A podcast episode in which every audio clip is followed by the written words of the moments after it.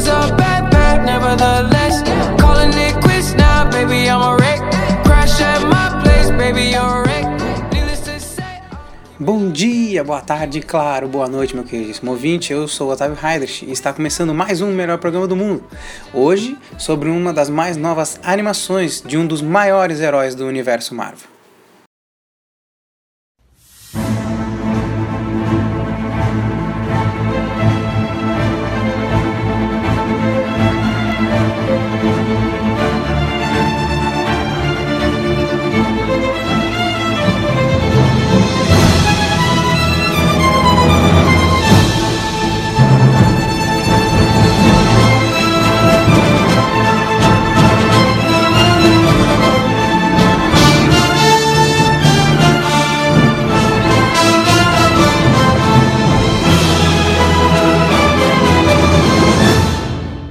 Homem-Aranha no Aranha Verso. Que filme foi esse, senhoras e senhores? É um filme que realmente eu não estava dando muito, muito valor a esse filme. E olha, eu confesso que eu tô muito feliz por estar redondamente enganado. Bom, a gente vai comentar um pouquinho sobre esse filme no decorrer desse programa. Fique com a gente aí e vamos falar um pouco sobre a história do filme, sobre o enredo. Vamos comentar um pouquinho ali sobre como é que foi contada essa história. Meu nome é Peter Parker. O resto você já sabe. Eu salvei a cidade, me apaixonei, salvei a cidade de novo, mais uma vez e mais. Eu tô nos quadrinhos, num cereal, em música de Natal e num picolé caetaço. Mas isso não tem mais a ver comigo. Não mesmo. Eu te amo, Miles. Ah, eu sei, pai. Tem que dizer eu também te amo. Pai, para com isso! Eu quero ouvir. Olha onde estamos! Pai, eu te amo. Pai, eu te amo. Positivo. Como é que eu vou salvar o mundo inteiro? Não pode pensar em salvar o mundo. Tem que pensar em salvar uma pessoa.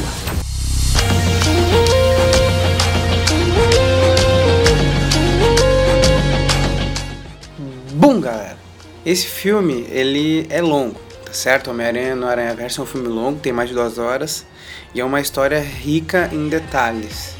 E para não ficar cansativo para vocês aí que estão escutando, eu dividi esses comentários que eu vou fazer agora em três partes, tá? A primeira parte é o primeiro gatilho do super-herói, a segunda parte é o contato com os outros aranhas e o segundo gatilho, e a última é a consolidação do herói, pra gente não ficar confuso aí, pra gente poder se situar e também essa análise não ficar cansativa pra ninguém, pra não ficar cansativo pra vocês. Então, o filme começa com Peter Parker fazendo uma breve apresentação do Homem-Aranha, eh, ele dizendo que ah, salvei a cidade muitas e muitas vezes, coisa e tal, mas que na verdade o filme não é sobre ele. A partir desse ponto, a gente é apresentado ao Miles Morales, que é o protagonista do filme, e vemos ali logo de cara que ele ganhou uma bolsa numa escola particular e nesse início de filme ele passa tentando se adaptar àquela rotina rígida que tem aquele novo colégio que ele estava estudando. Uma observação nesse meio tempo é que não só ele conhece a Gwen Stacy, como nós também somos apresentados, o público é apresentado a Gwen Stacy, mas ela se apresenta como uma tal de Gwenda, Gwanda,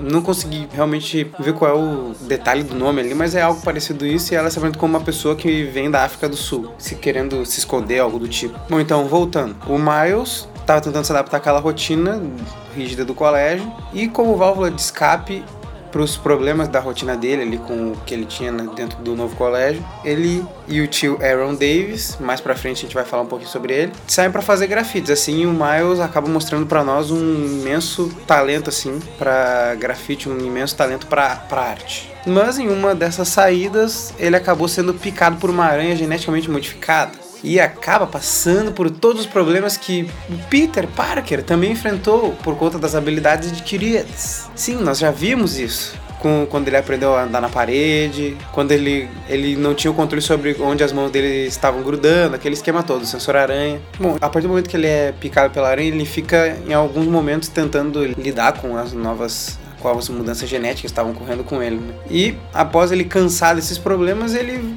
vai pro volta no lugar onde ele tinha sido picado para para tirar aquela dúvida que tinha na cabeça dele, que era uma aranha normal que tinha picado ele, só tava passando por algum detalhe extra ali, por alguma algum efeito colateral da picada da aranha. Só que quando ele encontra a aranha, a aranha meio que pisca assim em muitas cores, ela fica flicando como num jogo de videogame um personagem buga assim, e ele começa a piscar em outras cores, começa a se contorcer essas coisas assim. Foi isso que aconteceu com a aranha. Ali ele parece que meio que despertou o sensor aranha e esse sensor ali naquele mesmo tempo, naquele lugar ali onde ele estava, o sensor foi guiando ele até um laboratório escondido do Rei do Crime, onde lá estava ocorrendo uma batalha entre o Homem-Aranha, o Duende Verde Místico, aquele, aquela versão gigantesca do Duende, muito dobro de força, dobro de tamanho, dobro de tudo, eu acho. E mais adiante da luta entra o Gatuno também no meio para tentar vencer o Homem-Aranha. Naquele laboratório do Rei do Crime existia um acelerador de partículas, que na verdade ele é apelidado de colisor. Que naquele esse colisor ele abre um portal para que coisas de outras realidades, de outras dimensões sejam trazidas para a dimensão dimensão atual do filme. E o que o Homem-Aranha estava fazendo lá era justamente tentando destruir esse colisor. E acidentalmente o Miles acaba se envolvendo nessa luta e, por consequência, conhecendo o Peter Parker. E ambos reconhecendo um ao outro como também Homens-Aranhas como aquela o colisor, toda vez que ele era ativado, ele desgastava muito toda a situação da cidade, né? Ele gerava tremores e tudo mais. E como já estava sendo uma luta muito dura por, por fato do do Andy Misto sair que arrebentando com tudo,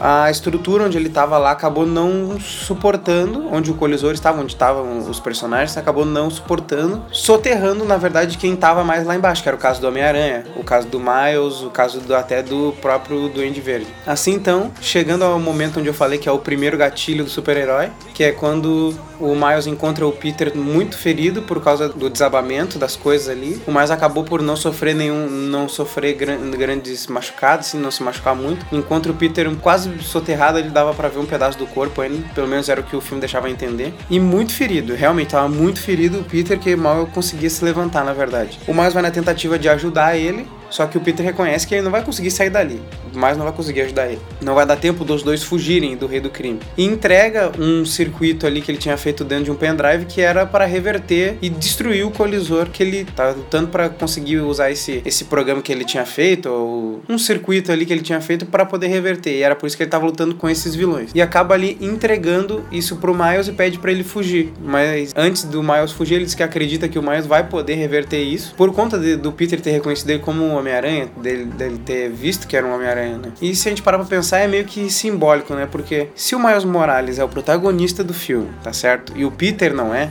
logo nós podemos pensar que é uma passagem de bastão, porque o Miles também já foi inserido no universo de quadrinhos tradicional da Marvel. Houve um, um grande acontecimento que unificou o universo Ultimate, que é onde o Miles existia, com o universo tradicional também, fazendo o Miles ir para o universo tradicional. E se a intenção da Sony nesse universo de animações era passar o bastão, pode-se dizer que o ato simbólico disso foi a entrega desse circuito do Peter para o Miles, é como se fosse a passagem de alguma coisa. Ele passou a missão do Homem-Aranha para o futuro Homem-Aranha. Bem, uh, após isso, tem a cena do funeral do Peter Parker, até eu gosto de falar da paleta de cores que eles escolheram pro funeral, é, é uma coisa bem tensa, assim, a gente vai ver uma animação pensando que esse tipo de coisa não acontece, que vai esperar uma coisa animada, bem colorida, assim, bem atrativo, chamativo pro público infantil. Mas eu acredito que a Sony tem optado por dosar esse tipo de clima para poder pegar os dois públicos, tanto o público que gosta, que sabe como é que funciona o sentimento por trás do Homem-Aranha, toda a carga dramática, todo o peso, e também dosar o clima para deixar um filme engraçado quando tem que ser engraçado, assim também para atrair o público infantil, assim conseguindo mesclar. Eu acredito que a Sony tenha feito um bom trabalho nisso. Enfim, voltando, existe a cena do funeral do Homem-Aranha, a paleta de cores escolheram um tom acinzentado para realmente para dizer que aquilo ali era confirmar para caso alguém ainda não, não tinha acreditado que o Homem-Aranha realmente tinha morrido pelas mãos do rei do crime. Ah, uma observação que eu deixei passar, quase que eu me esqueço. Durante a cena do funeral do Homem-Aranha, o Miles, antes de ir ao funeral, ele vai numa loja comprar uma fantasia de Homem-Aranha para ir ao funeral caracterizado de Homem-Aranha, para prestar sua homenagem. E o dono da loja é ninguém mais, ninguém menos do que Stan Lee. Isso mesmo, a homenagem perfeita que a Sony podia ter feito. Aliás, é um filme do Homem-Aranha, então ia ter uma homenagem ao Stan Lee ali. E é muito legal a cena que o, o Miles vai entregar pro vendedor ali a, a roupa, dizendo que ele vai comprar. Ele, o Stan Lee fala que ele era muito amigo do Homem-Aranha, muito próximo, e estava muito triste com ele, com ele ter morrido. Seguindo isso, vamos entrar na segunda parte da análise agora, que é o conhecendo os aranhas, é o contato com os aranhas, na verdade. E o segundo gatilho.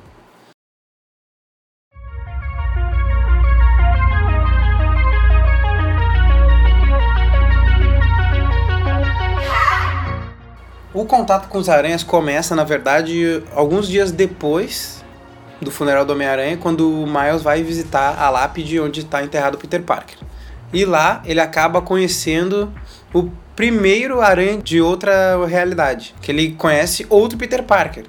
Ele fica meio incrédulo assim na hora, os dois ficam meio incrédulos, e daí o Peter explica pra ele como que ele foi parar ali, porque ele era de uma outra realidade e de repente algo aconteceu, um portal abriu na frente dele e sugou ele pra essa realidade. Que é justamente isso que o Rei do Crime tá falando, só que eles não tinham ainda total controle sobre o colisor. E isso acabou acarretando esse tipo de coisa, que outros aranhas acabaram vindo de outras dimensões. E isso se repete com os outros aranhas também. Uma rápida observação, eu esqueci de comentar que o Peter Parker que ele conhece de outra realidade é um Peter Parker completamente derrotado na vida. Que na realidade do, desse Peter Parker que ele conhece, o, é um Peter tem uma, uma barriguinha, Peter Parker que se separou da Mary Jane, que a vida dele deu errado. Então tem esse contraste que o Miles é aquela pessoa que tá tentando, tá tentando dar certo, né? Tá te- buscando algo na vida. E o Peter, e aquele Peter completamente derrotado, pessimista, querendo sempre trabalhar sozinho, sem querer ajuda de ninguém, pra dar esse contraste ali com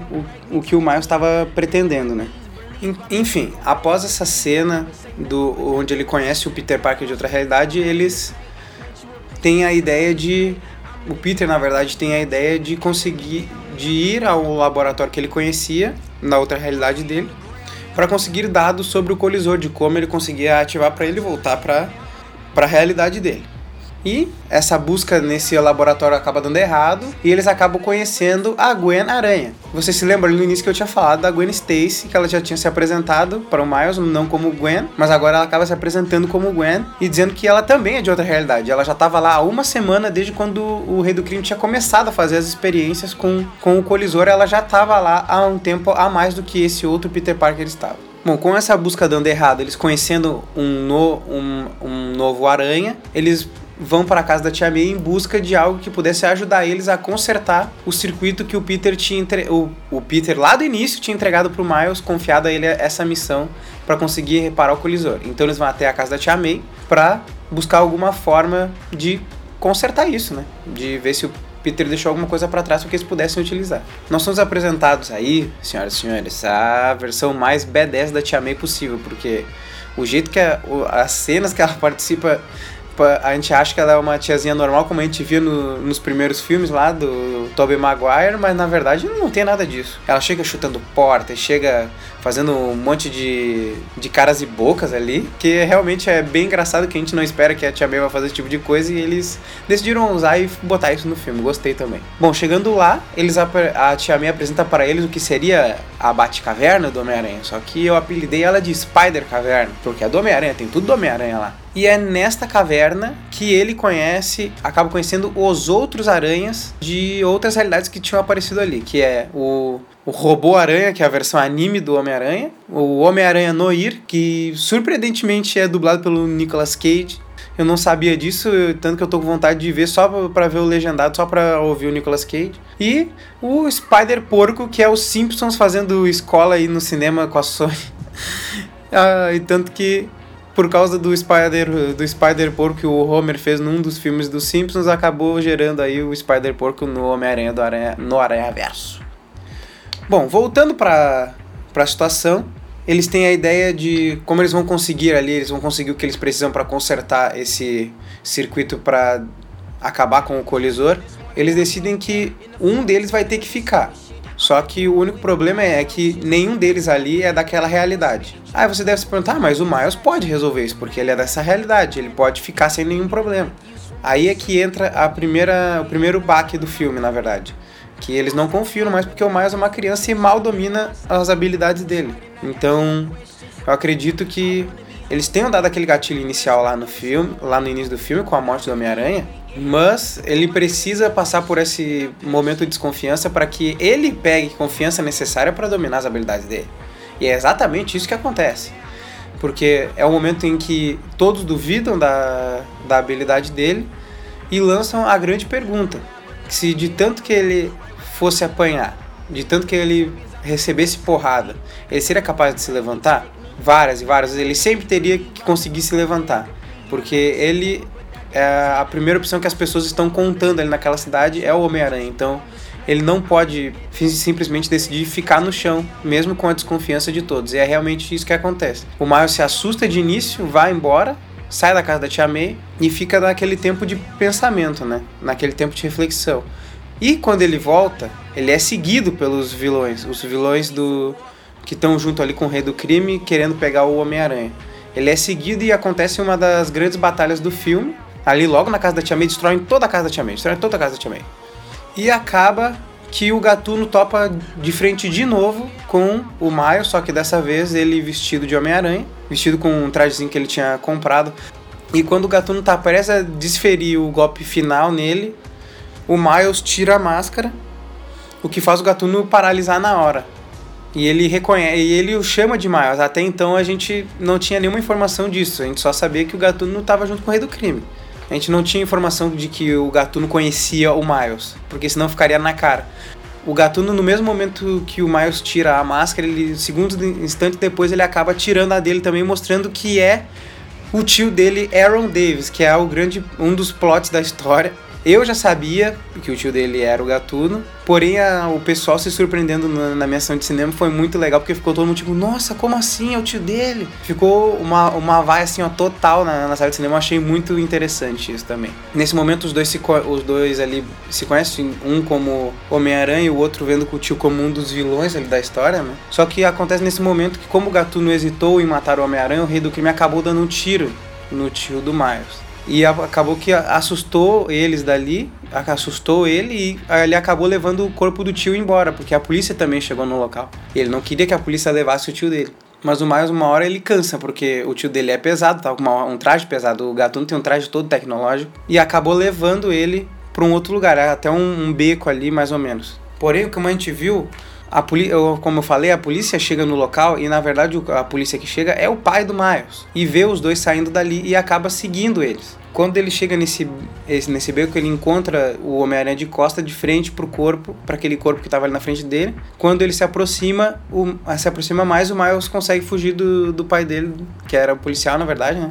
Que dá de cara com o corpo do irmão morto no chão, né? Que aí gera todo aquele clima fúnebre de novo. Só que não tanto como foi na, no- na morte do Homem-Aranha no início do filme. E este foi o segundo gatilho, porque agora o Miles tinha mais um motivo para concluir a missão do Homem-Aranha. Claro que ele ficou com medo, porque o Rei do Crime mostrou as garras de novo. Ele teve medo, ele hesitou sim, mas é, é o gatilho que ele precisava para mais tarde a- aceitar aquele fardo que ele tinha que carregar.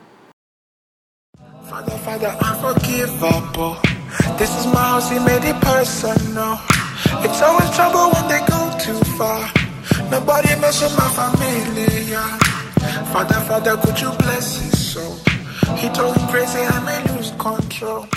It's always trouble when they go too Bom, como terceiro ponto eu tinha falado que era a consolidação do herói. E a consolidação do herói, na verdade, ela acontece ah, logo após os aranhas todos que estavam na casa da Tia May virem visitar ele, que ele tá lá no quarto dele de colégio, né? Eles conseguem se rastrear por causa dos seus sensores, né? Eles conseguem achar um ou outro. Eles vão lá visitar ele para ver como ele tá e avisar que eles estão indo embora, que eles vão lá, vão lá no onde até onde está o colisor e vão realizar o plano. Só que o porém é que um deles vai acabar ficando e esse alguém é o Peter da outra realidade. Só que como eles sabem que o Miles ainda não domina os poderes, ele vai querer se meter, eles acabam prendendo ele dentro do quarto. Nesse meio tempo que o Miles fica preso dentro do quarto, o pai dele vai visitar ele pra tentar comunicar que o tio dele tinha morrido. Só como o Miles tá completamente amarrado em teia, ele não consegue responder. E então o pai dele só fala que era pra ele utilizar o dom que ele tinha. Obviamente, o pai dele se referindo à arte, o dom pro grafite que ele tinha. Mas pro Miles, pra aquela hora, serviu muito, foi muito conveniente, porque o pai dele incentivou ele a usar o dom que ele tinha. Que no caso ele atribuiu aquela. fez a- uma rápida analogia que era o dom que ele tinha de Homem-Aranha. Que não era para mais ele ter medo de utilizar aquele dom. E que com certeza, se ele fizesse aquilo ali com gosto, fizesse aquilo ali para o bem, ele conseguiria eh, fazer aquilo com excelência. E esse, na, esse, na verdade, é um gatilho 2.1, né? Porque se não fosse pelo pai do Miles dar essa, esse, essa lição de coragem para ele, ele não teria conseguido dominar os poderes dele e ido ajudar os aranhas lá no colisor. E é exatamente isso que acontece. Logo após o pai dele ir embora, ele consegue ali um breve momento de. um breve momento usando seus poderes para se libertar daquelas teias. Passa na casa da tia May. Ele volta lá na casa da tia May encontra a Tia May na Spider Caverna. Provavelmente ele pegou algum traje. Ele pegou algum traje que tava lá. E como o, Miles tem esse dom pra, pra arte, eu gostei muito dessa parte, pra falar a verdade. Nada mais justo do que ele mesmo pintar o traje dele, que ele pintou um traje de preto e fez a pintura do Homem-Aranha, ah, aquele, aquela aranha padrão dos, dos uniformes de Homem-Aranha em vermelho. Ele mesmo grafitou a roupa dele. O que eu achei muito interessante, acabou ficando justo, né? Ficando justo com o personagem. Depois disso, ele vai ao encontro dos, dos outros Homem-Aranha, dos outros Homem-Aranha, mas tem, tem a Gwen e tem a, o, a versão anime do Homem-Aranha também, que é controla, o robô-aranha que é controlado por uma menina. Chegando lá, eles têm um último confronto ali com todos os vilões restantes, com o Escorpião, com a versão feminina do Dr. Octopus, a Doutora Octopus, na verdade, e com o próprio Rei do Crime. E eles ficam, né, eles ficam nessa batalha e aos poucos vai eles vão conseguindo mandar cada um para sua realidade, né? Porque tem que ser um processo, eles têm que ativar uma realidade uma por uma, né? E é um processo que demora até um momento que fica os três a Gwen Aranha, o Miles Morales Aranha e o Peter Parker da outra dimensão. E ali eles fazem um último show off ali contra os vilões, um último um último balançar de teias ali os três juntos ali, né? que posso dizer que é, é muito legal dele, deles de deles fazerem isso, né? Que todo filme de super-herói sempre, quando tem muitos assim, cada um tem seu momento show-off. Mas eu achei bacana que eles deixaram esse show-off, assim, né? Esse momento de exibir o seu herói, eles deixaram para fazer os três juntos ali no final, o que foi bem bacana. Eis que ele chega ali o um momento que eles se despedem da Gwen. Eu não entendi o que a Sony quis fazer. Se quis tentar deixar um climinha entre a, Gwen e o Miles, eu não entendi. Porque eles não, não deixaram essa, essa ideia durante o filme todo. Daí naquela última cena de despedida ali, eles tentaram implantar algum clima entre os dois, mas eu não entendi. Mas que acabou que os dois ficaram só amigos e a Gwen acabou voltando para a realidade dela ficando ali o Peter e o, o Peter e o Miles para combater, ficando combatendo o rei do crime ali, porque o rei do crime acaba atrapalhando eles. E o Peter fica com medo de deixar o Miles sozinho porque ele acha, acredita que o Miles não vai dar conta da, do rei do crime. Mas o Miles aplica uma, uma pequena uma, uma pequena encenação com ele ali para mostrar que ele tinha aprendido mesmo que ele estava pronto para seguir e ele precisava resolver aquele problema sozinho. E no momento ali que o Peter se distrai, ele acaba de, enviando o Peter de volta para a realidade dele e fica sozinho com o rei do crime. Onde ali sim, ele faz a batalha final, a batalha para se consolidar como super-herói. Aquilo ali parece que estampado assim na, em todas as cenas ali da última batalha com o rei do crime, que é batalha de consolidação do herói. Vença a batalha, vença a batalha. Quando a gente chega num jogo, a gente tem que é obrigado a vencer ali e ficar dizendo o objetivo, vença a batalha para se consolidar como super-herói. Aí tava lá. O Miles realmente ele é levado ao limite dele ali naquela luta, porque o Rei do Crime é um ser que tem extra força, ele é um vilão que tem extra, força extra, né? ele consegue atirar ônibus e consegue atirar pedaços de prédio em cima do, do Homem-Aranha. Vou tratar o Miles como Homem-Aranha, em cima do Homem-Aranha, então é uma batalha que o Miles é elevado além até do limite que ele já tinha, assim gerando, fazendo aquele sacrifício que todo super-herói passa por decorrer, desde o, no início até do todo o decorrer da sua caminhada de, de herói ali, né? Acaba que o Miles se supera, consegue se levantar levantar, né? Porque essa era a questão que os aranhas tinham deixado para ele, né? Que se de tanto que ele apanhasse, de, não importa a surra, a surra forte que ele levasse, será que ele conseguiria se levantar? E de fato, Miles consegue, consegue e vence o rei do crime, derrota o rei do crime e entrega ele para para a polícia. E dali ele consegue desativar o colisor, né? Com o rei do crime derrotado, ele consegue desativar o colisor, destruir o mesmo. E após esse momento onde ele desativa o colisor, ele entrega o rei do crime para ser preso pela polícia. Ele tem um breve momento que ele encontra o pai dele, que ele engrossa a voz pro pai dele não reconhecer a voz dele, não desconfiar que é ele, que é bem engraçado também. E dali o Miles sai, deixa o rei do crime ali pro, pra polícia fazer o serviço e deixar e prender ele. O momento final do filme é aquele herói consolidado, ele vivendo a vida dele normalmente ali no novo colégio, estudando, aquele esquema, tudo. E aquele discurso de aquele momento com grandes poderes, vem grandes responsabilidades e agora o fardo tá com ele, vai carregar o legado que o Peter Parker tinha passado para justamente para ele passou, como eu falei para vocês, imaginando aquele pendrive como se fosse um bastão. E o, e o Peter fez aquilo no início do filme, passou o bastão para ele e o Miles tinha consciência disso e estava pronto pro grande desafio que tinha se tornado a, a vida dele, que era não só substituir o Homem-Aranha, mas levar esse legado à frente, mas do jeito Miles Morales.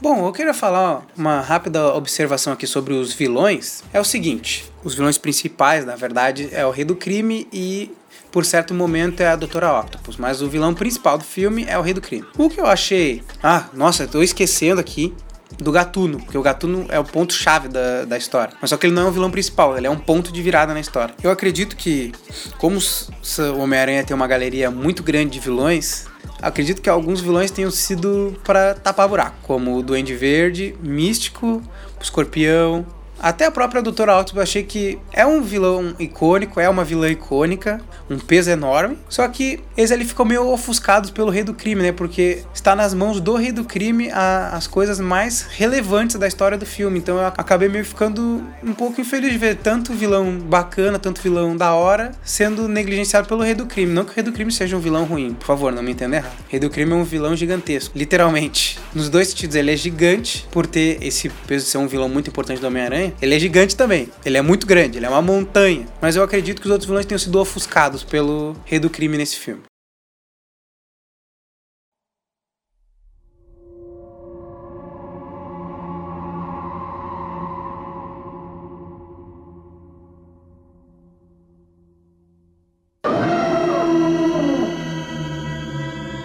Bom, animação e trilha sonora. vou falar os dois, vou falar os dois juntos porque eles andaram meio juntos assim durante o filme, né?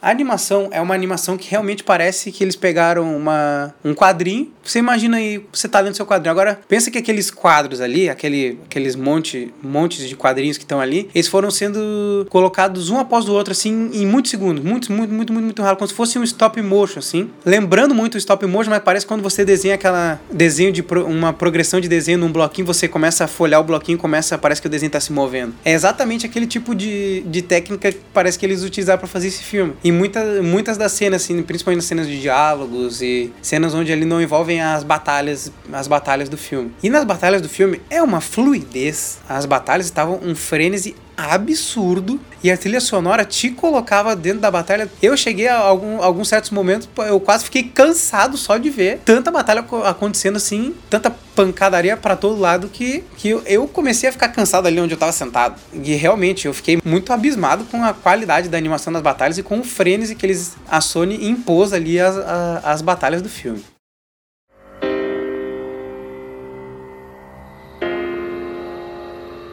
I'm not scared. Bom, como você pode ver, eu tô bem empolgado aqui falando desse filme. Eu tô realmente feliz com o resultado desse filme. E o único ponto fraco, assim, que eu detectei de primeira uma primeira vista do filme, foi que em certos pontos a animação ficava. Eu não entendi o que acontecia, não sei qual o que, o que acontecia era de propósito, se não era. Que quando certos objetos ficavam longe, em certas cenas, dava uma visão longínqua assim das coisas, a visão ficava meio turva. Como ficava objetos duplicados, assim, até certos pontos, a certos momentos, o Miles ficava meio duplicado, assim, parecia que ele tinha um Miles meio que em cima, uma figura, um desenho do Miles em cima do outro, assim, ficava meio esquisito. Não que tenha atrapalhado a minha experiência, mas me incomodou em algumas cenas, assim. Tirando esse detalhe, não atrapalha em nenhum momento a experiência que você tem com o filme.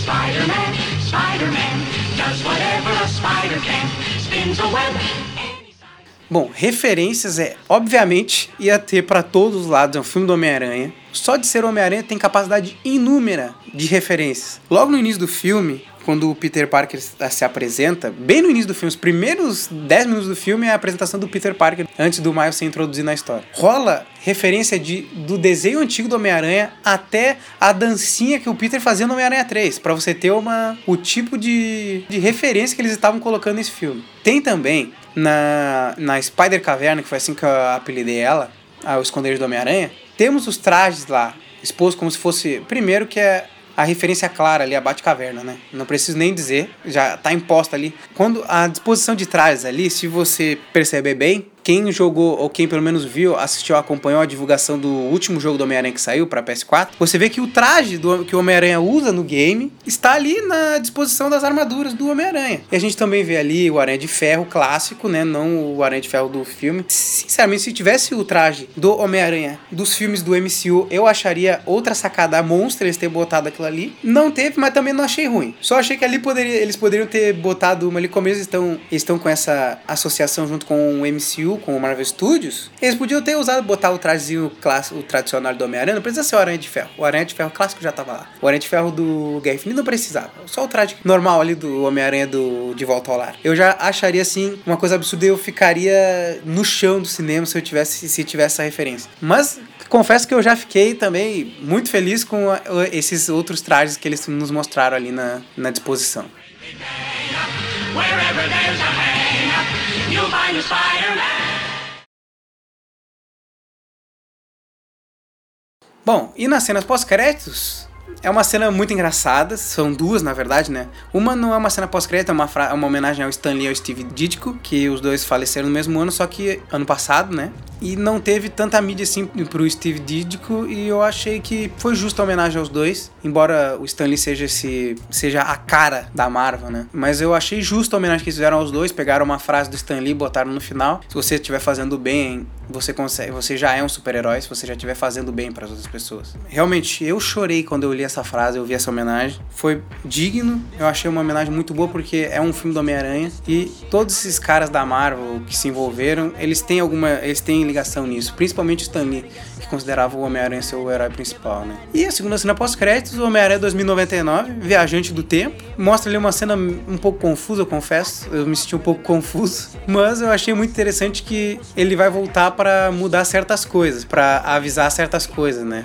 O que é normal de um viajante do tempo, ele sempre volta para avisar de certas coisas ou mudar alguma coisa. E o primeiro ponto de mudança dele é a cena do meme, que tem um Homem-Aranha apontando pro outro e eles começam a discutir. Eles discutem infernalmente os- o Homem-Aranha 2099 com o outro Peter Parker. Que sacada da Sony, cara. Foi realmente muito engraçada a sacada da Sony. Foi, mandou muito bem, mas agora a pergunta, na verdade, a cena foi engraçada, certo. Mas será que eles vão enfiar o Homem-Aranha 2099 numa futura animação? Será que ele vai ter uma sequência do Homem-Aranha do Mais Morales? Bom, vai saber o que, que a Sony tem guardado, reservado aí pra nós, né? Se sair uma animação que vença, que supere o nível dessa, com certeza vai ser vai ser um, um fator que vai deixar a Sony bem na fita aí. E pra mim, sinceramente, deu uma renovada nas esperanças com a Sony. E eu espero que se tiver uma sequência, eu acredito que talvez eles realmente usem o Homem-Aranha 2099, que ele não tá ali jogado a troco de nada.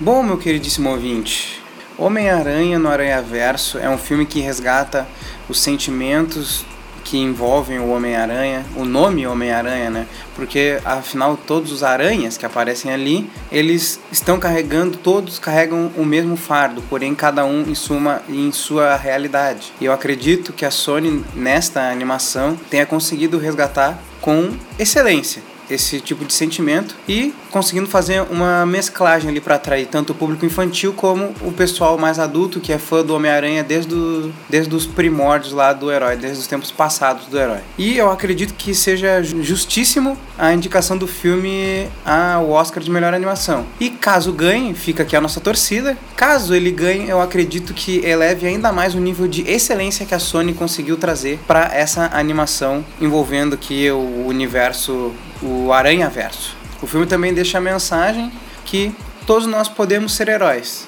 Basta fazermos o bem às pessoas e não olharmos, não olharmos a quem, aquele velho ditado. Basta fazermos o bem às pessoas que nós já estaremos sendo super-heróis. O melhor programa do mundo vai ficando por aqui. Eu espero que você tenha gostado. Se você gostou, deixa seu like aí, comenta se teve alguma parte que eu acabei não comentando e que você chamou a atenção para você. Comenta aí, vamos criar esse diálogo entre nós. Não esquece de ver o meu último programa, que eu falei sobre o filme do Dragon Ball Super. Deixa o teu like lá também, tá bom? Avisa pro teu, pros seus queridíssimos confrades que o melhor programa do mundo veio pra ficar. Mas eu vou ficando por aqui. Até a próxima, valeu, falou! You could beat me. Cause I promised you that nobody could beat me. I know everything is nothing you could teach me. On a bad day, a villain can defeat me. Don't sign up for this contract. You don't want that, you don't want the contact.